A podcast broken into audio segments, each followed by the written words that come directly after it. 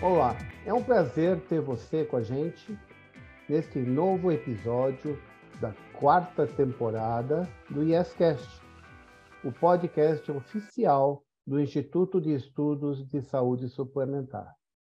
Meu nome é Alberto Gata, eu sou médico, sou pesquisador associado ao Centro de Estudos de Planejamento e Gestão da Saúde da Escola de Administração de São Paulo, da Fundação Getúlio Vargas. Uh, e vou, uh, participei na coordenação, organização uh, da publicação Saúde nas Empresas, a promoção de uma ideia sustentável. Eu sugiro que você, se gostou, compartilhe esse conteúdo. Né? Você pode seguir o IES na sua plataforma do streaming preferida. E se estiver vendo pelo YouTube, deixe seu like, se inscreva no nosso canal e ative o sininho. Uh, acompanhe também IES nas redes sociais. Todos os dias tem conteúdo novo por lá. Nós estamos na quarta temporada do IEScast. Nessa temporada, nós estamos abordando o conteúdo do livro Saúde nas Empresas, a promoção de uma ideia sustentável. Ele foi lançado recentemente pelo Instituto é, e, sem dúvida, se trata do, da publicação mais completa do gênero no nosso país em língua portuguesa. Ele tem mais de 600 páginas, é bastante atual e foi escrita por autores renomados e muito experientes no ramo. Se você não conhece a obra, você pode fazer o download, que é gratuito, pelo site do IES. É só acessar www.ies.org nós temos tido a honra de contar com a participação de autores dos capítulos que nos detalham sobre eh, cada assunto. Hoje conosco está César Ezique de Lima, autor do capítulo que nos apresentou o DASA Cuida, programa de apoio às ações voltadas ao bem-estar do colaborador desta empresa. O César é gerente executivo em gestão em saúde e bem-estar na DASA, é cirurgião dentista com MBA em gestão em saúde pela Fundação Getúlio Vargas. César, muito obrigado por nos ter premiado com seu excelente artigo, seu excelente capítulo, e agora dedicar esse tempo ao nosso público. É, professor Agata, uma, uma boa tarde a todos. Eu agradeço muito é, ao IES, ao Instituto de Estudos em Saúde Suplementar, pelo convite, a oportunidade de que foi nos dada de trazermos um importante capítulo, né, de um livro, como você mesmo disse, o senhor mesmo disse, um livro, acho que a maior publicação escrita, né, em termos de saúde hoje no Brasil, e foi e para nós, né, uma honra termos um capítulo exclusivo do nosso programa de, de bem-estar, que é o das Acuida, onde exploraremos aqui nessa conversa, nesse bate-papo, é, um pouquinho do que a gente faz com muito amor, pensando nos nossos colaboradores e, consequentemente, nos seus familiares. Muito bom, César. O, os programas de saúde na empresa, eles são uh, relativamente populares, mas uh, nós entendemos que a estrutura do DASA Cuida é muito interessante. Você poderia nos contar sobre o programa e quais pilares ele atende? Bom, é, professor Gata, em 2018, né, é, nós tivemos o lançamento desse nosso programa, né, que é o DASA Cuida, que ele é um conjunto de ações voltadas ao bem-estar, tanto dos nossos colaboradores e suas respectivas famílias. E nós pautamos o nosso programa em cinco pilares, tá? Esses pilares são o espiritual, o físico, o intelectual, relacional e emocional. E em cada um desses pilares estão todos os programas propriamente ditos, né? desde uma meditação, desde programas de atividade física, de saúde emocional, é, é, é, programas é, de, de, de peso, que a gente chama que é o nosso mais leve, programas para as gestantes, enfim, todos os nossos programas estão pautados nesses cinco pilares, os quais entendemos que seja de fato, o grande foco que temos, temos que dar é, de bem-estar para os nossos colaboradores e familiares. Você pode repetir uh, os cinco pilares? Perfeito. Nossos cinco pilares é, é o espiritual, o físico, o intelectual, o relacional e emocional. Então, em cada um desses pilares, como eu disse, existem os nossos programas atrelados, ao qual entendemos, né, que eles estão vinculados a esses, a esses tópicos e, e todos acessíveis aos nossos colaboradores e familiares. Excelente. Ultimamente, é, cada vez mais tem se destacado na literatura, César, a questão da liderança, né? construindo uma cultura de saúde. Né? É, uh, no DASA, é, é, através do, do, programa DASA Cuida, como é que a liderança se envolve e se isso é um fator que motiva o engajamento das equipes? Na verdade, aqui, para nós, né, é, a gente entende que qualquer programa corporativo se faz muito importante a participação efetiva da nossa liderança, né? Então, nossos líderes, professor Gata, eles são estimulados não só a promover os nossos programas, né, para os seus liderados, mas também que eles participem dessas ações. E o principal objetivo disso é estimular e conscientizar né, as suas respectivas equipes sobre a importância do, do autocuidado através do exemplo. Né? Em contrapartida, para um programa desses é, ter sucesso também, e visto que eles são estimulados a promoverem isso, eles precisam também estarem equilibrados, tanto fisicamente como mentalmente, e no seu dia a dia, dia, a dia de trabalho. Então, eles precisam é, estarem fortalecidos para conduzirem suas equipes nessas atividades e conflitos do dia a dia. Né? A gente tem buscado cada vez mais, professor Gata, essa liderança engajada e, consequentemente, colaboradores motivados. Um grande exemplo disso, que eu posso citar aqui, é que a gente tem é, uma reunião trimestral dentro da DASA, que é o Connect. E o nosso CEO, que é o Pedro Bueno, que o professor Gata é, é, conhece, é, ele sempre traz nessas reuniões o quanto é importante um ambiente de trabalho saudável e contribui no alcance dos objetivos estratégicos da companhia. E isso, consequentemente, reflete nas nossas responsabilidades como marca empregadora, né? Então, a gente entende e acredita que nessa agenda de tal importância que é feita trimestralmente e abrange todos os nossos colaboradores em nível nacional, que são 50 mil colaboradores hoje, o quanto, de fato, se um CEO promove essa comunicação, a gente entende que isso já é um grande mérito para o nosso programa de cuidado. Bom, César, eu acho que essa questão da liderança pelo exemplo, né, e a inserção uh, de uma cultura de saúde a partir da, dos líderes, do exemplo, da, das normas, é bem, é bem importante mesmo. Agora, uh, o DASA é uma empresa cada vez maior, né, que presta conta dos seus resultados a múltiplos stakeholders, é, e que uh, avalia múltiplos parâmetros, indicadores. Né? Ah, no caso do DASA Cuida, como é que você faz uh, o monitoramento de indicadores do programa? E como que isso é reportado? Perfeito. Ótima pergunta, professor Gata. Como o senhor bem disse, hoje a gente não consegue fazer nada sem bons indicadores, até para saber qual está sendo o nível de engajamento, quais estão sendo os resultados de fato dos programas implantados. Então, para cada programa desse, nós temos eh, os indicadores, não só da participação, então, por exemplo, num saúde emocional, né? Nós temos os números de sessões que os colaboradores estão realizando, nós temos os principais temas que são abordados dentro de um problema é, psicológico, e a gente tem que falar muito disso, porque lembrando que a saúde mental, segundo estimativas, né, será a pandemia do ano de 2030, a depressão, na verdade, será a doença de 2030, então é um ponto de muita preocupação no mundo corporativo, e esses indicadores, a gente faz um questionário, por exemplo, de como está a pessoa, o colaborador ou familiar, né, o dependente, que participa, o paciente, na verdade, daquele programa, e esse questionário, ele mostra aquele momento, e três meses depois, são questionários específicos para esse tipo de programa, como é, é, ele está três meses pós-programa. Então, a gente avalia se ele está num nível de estresse, por exemplo, alto,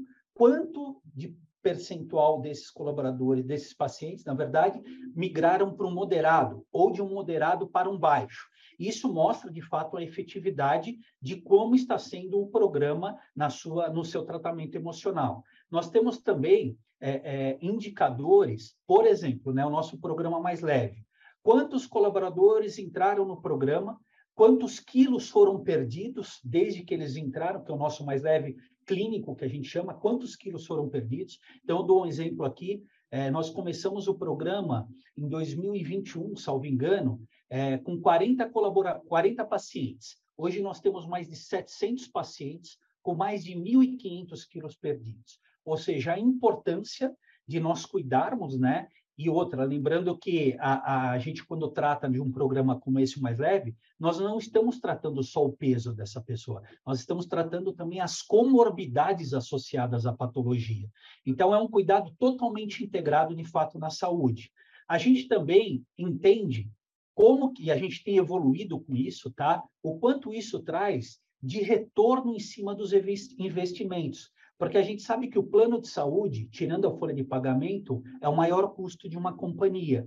E quanto isso está refletindo de fato, evitando de forma preventiva que leve a um custo maior no nosso plano de assistência médica. Isso é extremamente importante. Tanto que uma das formas que nós integramos aqui de cuidado é que a gente entende que a medicina ocupacional, que é a mais conhecida como medicina do trabalho, ela tem que trabalhar em conformidade com a, com a medicina assistencial.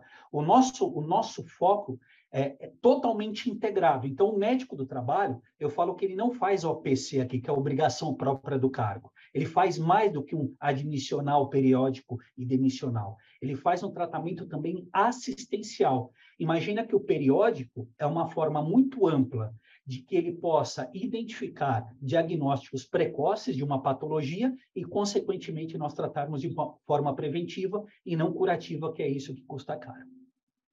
Muito bom. É, é, você ressaltou a importância das parcerias internas, né? Eu acho que a questão da saúde ocupacional ela no mundo todo tem sido apontada como um elemento fundamental, né? fundamental. E aí você citou o plano de saúde, né? E tem o RH, né? Que precisa também ser um parceiro ativo.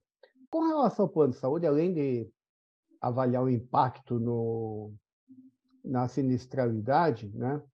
O que é, é um desafio, né, César? É um desafio porque na verdade, hoje, uh, os maiores custos, se você olhar nas planilhas, são materiais e uh, medicamentos, oncologia, biológicos, coisas que a gente não consegue atingir de maneira substancial com os programas. Mas o plano de saúde ele é parceiro, ele contribui, ele é ativo para ajudar o, o, o DASA cuida?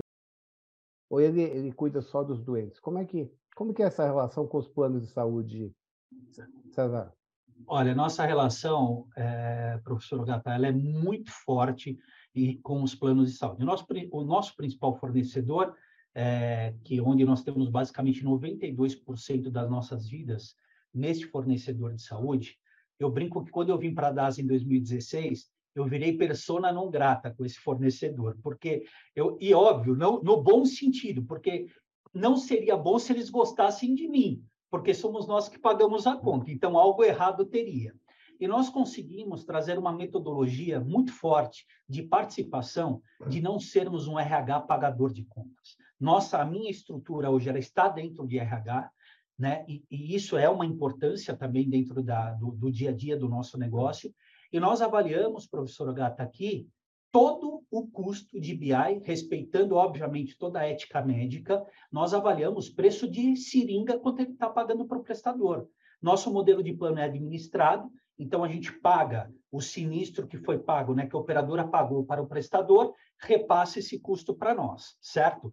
E com essa possibilidade, que eu entendo que é um modelo para mais de 5 mil vidas o plano administrado hoje é o modelo ideal, na minha visão, onde tem um RH com toda a humildade participativo como o nosso, a gente consegue discutir o quê? Cirurgias eletivas, principalmente coluna e, é, coluna e bucomaxilo, onde tem uma utilização absurda de materiais especiais e nem sempre boas indicações para aquilo, a gente consegue monitorar o pedido da senha, avaliamos e convocamos o colaborador para uma consulta com a gente quando a gente identifica é, é, é, esse tipo de cirurgia e a gente avalia se tem ou não indicação. E posso lhe, lhe falar com toda tranquilidade que tenho me deparado desde 2016 com vários casos sem indicação nenhuma da cirurgia, onde o colaborador ele sai com um sorriso aqui e grato, porque ele precisa de fato de um tratamento conservador e não invasivo. E consequentemente esse tipo de ação onde a gente trabalha em conjunto com o operador e está claro qual é o nosso modelo de não pagador de conta apenas, a gente consegue trazer um ticket médio hoje importante e, de fato, com toda humildade, mais uma vez, ele dentro do mercado, quando se faz um bench, ele está muito, é, muito adequado para o tamanho da nossa população. É muito legal, César, porque, na verdade, a... quando você faz esse tipo de ação, é muito interessante a percepção do trabalhador, na qual ele não se sente indo fazer uma auditoria, né? Não. Uma auditoria médica, uma segunda opinião. Ele percebe esse princípio do DASA cuida, né? Quer dizer, é. você está convidando o trabalhador para uma avaliação para que ele tenha mais saúde. Não é só auditar conta, auditar não. tabela, mas é, é que ele, ele esteja, tenha o melhor tratamento possível a um custo adequado, né? Então isso é o triple M aplicado na veia, né? É muito bom, César. Parabéns. Obrigado, Mas eu, nós constatamos também, César, por outro lado, que o programa também não é um programa só que visa custos, né? Ele tem um componente social fortíssimo, né? Sim. Eu acho que um exemplo, esse grupo de suporte aos pais que têm filhos diagnosticado com transtorno de espectro autista. Né? Eu acho que uh, isso vai dentro aí do pilar da diversidade, da inclusão, né? e, e que valoriza o fator humano dentro da companhia. Que você contasse rapidamente como que é esse grupo, César. Bom, eu vou, eu agradeço pelo, pela pergunta, porque de fato é um programa é, eu diria, inovador, acho que dentro dos programas aí de cuidados né, na, corporativos, e tomarei a liberdade, se permitir, que depois eu falo, fale de um outro programa nosso que também nos enche de orgulho e é inovador é, também é, em programas, que é o STOP, principalmente com uma empresa como a nossa, que tem 80% do headcount de público feminino, e esse é um programa é, de orientação sobre a violência doméstica. Então, eu primeiro vou falar desse programa, do grupo de transtornos, né, que a gente traz do espectro autista. Ele é um programa, professor Gata, de acolhimento emocional e psicoeducativo, tá? Tanto para os pais, como também a rede de apoio de pessoas que estão próximas a, pacientes com esse tipo de transtorno. Então, não necessariamente é o pai ou a mãe que participa. Muitas vezes podem ter pessoas que têm um filho de um colega que imaginam que ele é um autista pelos traços, ou, ou, né? e não tem, às vezes, a coragem, ou um sobrinho, não importa, de abordar aquele tema. E quando a gente faz um grupo de discussão e traz pessoas que, de fato, vivenciam esse tipo de situação, vira uma curva de aprendizado e troca de experiências muito bacana e muito importante, tá? Porque a gente, de fato, acolhe a família, né? Somos uma referência no apoio dessas essas pessoas têm ansiedades, elas têm angústias, elas têm dúvidas, tá? E essas conversas em grupo, como eu disse, elas favorecem esse espaço, né, para compartilharem essas experiências. Então, hoje, o professor Ogata, como médico, sabe, um diagnóstico de autismo não é fácil ser fechado, né? Ele exige um, um alto nível profissional para se fechar um bom diagnóstico de autismo, e esse tipo de grupo facilita muito. Por quê? Nós já nos deparamos que tem pessoas que participam, como eu disse, que não são pais né, ou mães de autistas, mas tem alguém próximo da família. E com aquela convivência, até criam, de fato, uma possibilidade e uma confiança de orientarem esses pais que às vezes não querem também enxergar aquilo dentro de casa, que vão procurar de fato uma, uma especialidade médica para de fato fechar aquele diagnóstico corretamente. Então, é, é, ele é de, de, diferente, importante, principalmente porque acho que com a especialização maior e o conhecimento maior sobre o autismo, mais diagnósticos nós estamos identificando nos dias atuais, tá? Em relação ao STOP, que eu comentei com o professor Ogata, é, esse é um programa lindo também que nós criamos.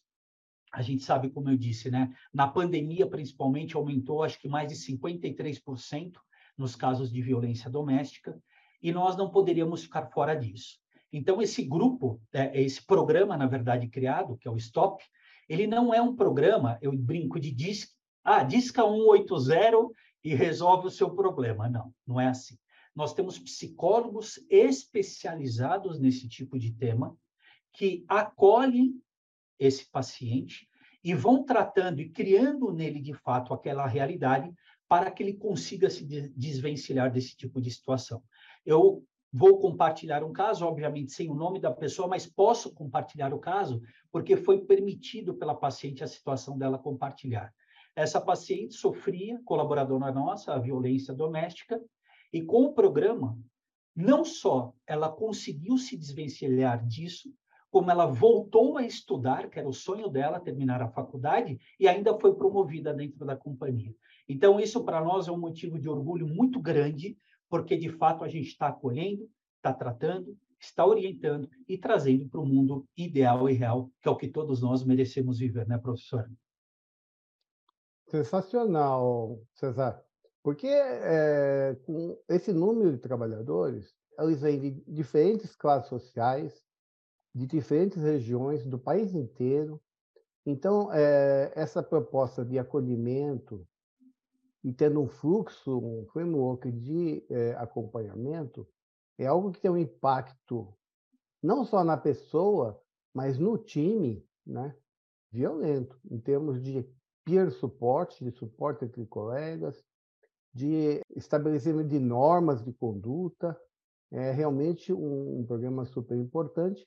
E o, de, de é, do, o grupo de, de, estudos é algo que reúne é, os pais, eu acho que é algo que é, valoriza essa questão da vida e como enfrentar, e essas pessoas realmente é, vão responder com engajamento.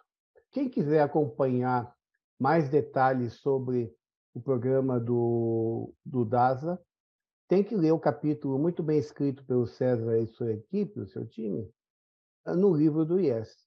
O, o importante neste podcast é que todos tenhamos contato com o autor.